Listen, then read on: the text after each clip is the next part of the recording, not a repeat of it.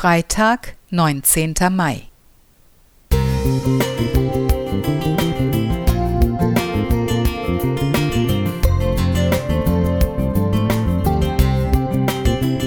Ein kleiner Lichtblick für den Tag.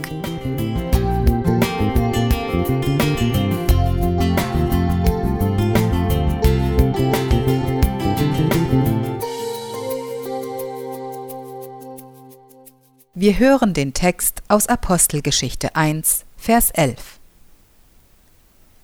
Ihr Männer von Galiläa, was steht ihr da und seht gen Himmel? Dieser Jesus, der von euch weg gen Himmel aufgenommen wurde, wird so wiederkommen, wie ihr ihn habt gen Himmel fahren sehen. Es muss ein unglaublich trauriger Moment für die Jünger Jesu gewesen sein. Ihr Meister und Herr hatte sie nun, wie es schien, endgültig verlassen. Die übergroße Freude über seine Auferstehung wich dem Moment des Abschieds. Waren sie nun allein auf dieser Welt?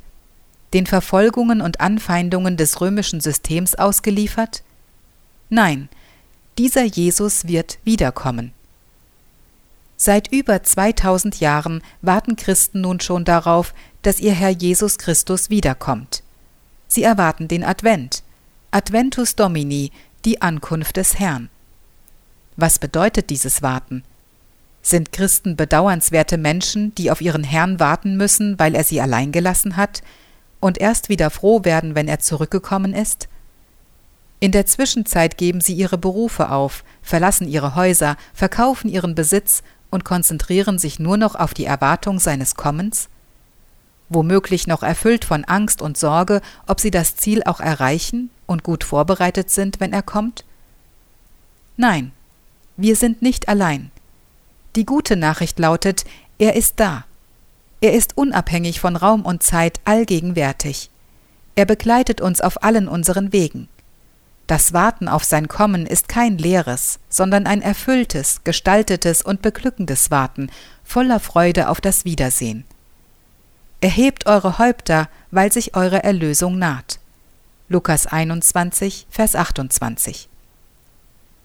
Anselm Grün hat dieses Warten treffend und ermutigend formuliert. Halte dir immer vor Augen, dass es deine wichtigste Aufgabe ist, in allem, was du bist, tust, redest, schreibst, etwas durchscheinen zu lassen von der anderen Welt, in der du wahrhaft daheim bist, von Gott, nach dem dein Herz sich sehnt.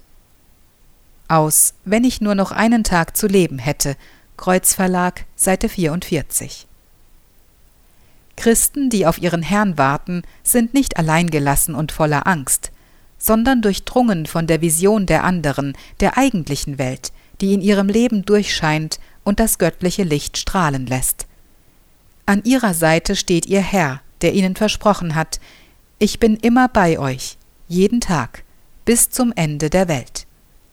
Matthäus 28, Vers 20 Gute Nachricht Bibel. Heidemarie Klingeberg